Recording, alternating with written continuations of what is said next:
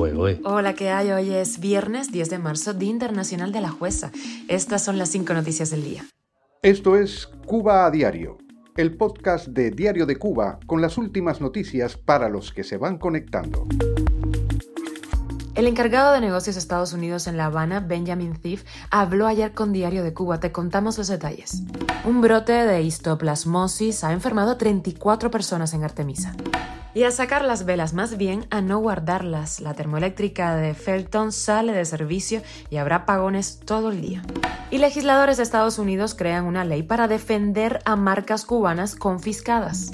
Nuevo feminicidio en la isla, esta vez una cubana que fue asesinada por su expareja en Holguín. Esto es Cuba a Diario, el podcast noticioso de Diario de Cuba.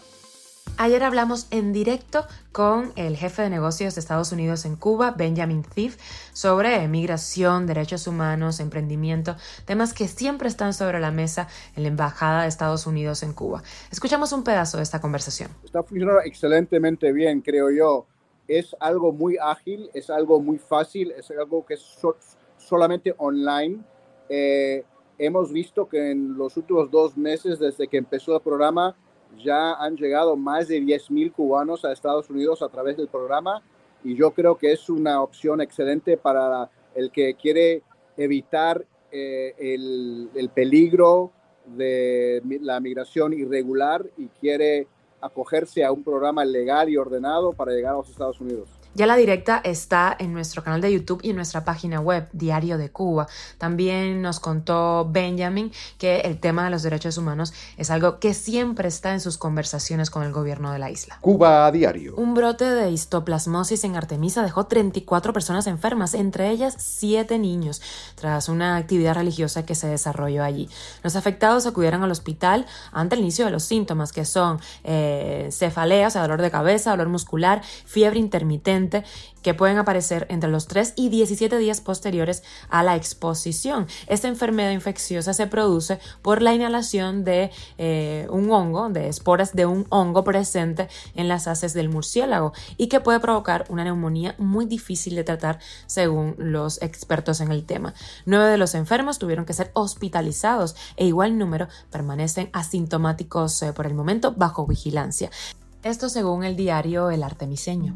Y no hay respiro para los cubanos. La situación que se vive en el país, la situación eléctrica se parece cada vez más a la padecida en la segunda mitad del 2022. Terrible. Les ata la Unión Eléctrica de Cuba pronóstico apagones para toda la jornada de ayer jueves, después de que la unidad 1 de la termoeléctrica Lidio Ramón Pérez de Felton, la única en funcionamiento de esa planta y que había estado en mantenimiento, saliera de servicio por roturas en la caldera. ¿Cuántas veces hemos escuchado esta historia ya? Según la Unión Eléctrica, son nueve los bloques de generación fuera de servicio por averías o mantenimiento. En diciembre de 2022, Felton recibió mantenimiento que, según las autoridades cubanas, garantizaría estabilidad en la generación eléctrica para el cierre de 2022 y era parte de una estrategia para salir de la crisis de los apagones. Nada, no se ha visto nada. El alquiler de ocho plantas eléctricas flotantes a una empresa turca no ha sido una solución duradera tampoco. Cuba a diario. Y un grupo de legisladores estadounidenses presentó ayer jueves un proyecto de ley para prohibir a los tribunales que validen cualquier afirmación de derechos sobre negocios o activos que fueron confiscados por el gobierno cubano. La propuesta de ley bipartidista fue presentada por congresistas y senadores de manera simultánea en ambas cámaras y está encabezada, entre otros, por el demócrata Bob Méndez, presidente del Comité de Relaciones Exteriores del Senado, y por el republicano Marco Rubio. Este proyecto de ley llamado No Stolen Trademarks Honor in America protegería los intereses y derechos de los empresarios cuyos bienes fueron incautados ilegalmente por el gobierno cubano. Así lo aseguran los legisladores en un comunicado. Y hace solo días sacamos en la página de Ir Cuba un programa de los puntos a las sillas sobre el tema de los feminicidios en el país. Están reportando de forma no oficial, porque el Estado no hace ningún tipo de reporte, dos feminicidios semanales en Cuba. Es tremendo. La última víctima es Nancy Peña, una holguinera de 49 años, que ya había denunciado a su agresor.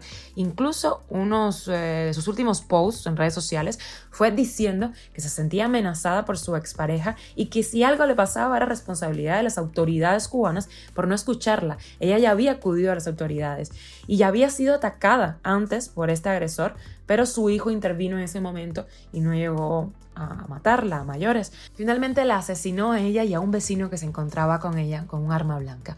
El gobierno cubano sigue sin hacer registros, eh, atender a las denuncias, establecer alertas tempranas, a pesar de que son los medios de comunicación, pueden hacerlo. ¿Hasta cuándo podrán seguir mirando hacia otra parte? Esto da para otro podcast. Y con la noticia extra que sorpresa, Xi Jinping ha sido reelegido para tercer mandato como presidente de China. El gobernante de 69 años era el único candidato al cargo y recibió el respaldo total del órgano legislativo, convirtiéndose en el líder más poderoso de China en décadas. Este resultado pues eh, no era inesperado, dado que el Parlamento está en la práctica subyugado al Partido Comunista, que en octubre ya lo reeligió por otros cinco años como secretario general y el jefe del ejército, los dos cargos de más poder en el país. Esto es Cuba a Diario, el podcast noticioso de Diario de Cuba, dirigido por Wendy Lascano y producido por Raiza Fernández. Bueno, muchísimas gracias por informarte aquí con nosotros en Cuba a Diario. Yo soy Wendy Lascano. Que pases un feliz fin de y te recuerdo que estamos contigo de lunes a viernes en Spotify, Apple Podcast y Google Podcast, Telegram y también nos puedes seguir en redes sociales.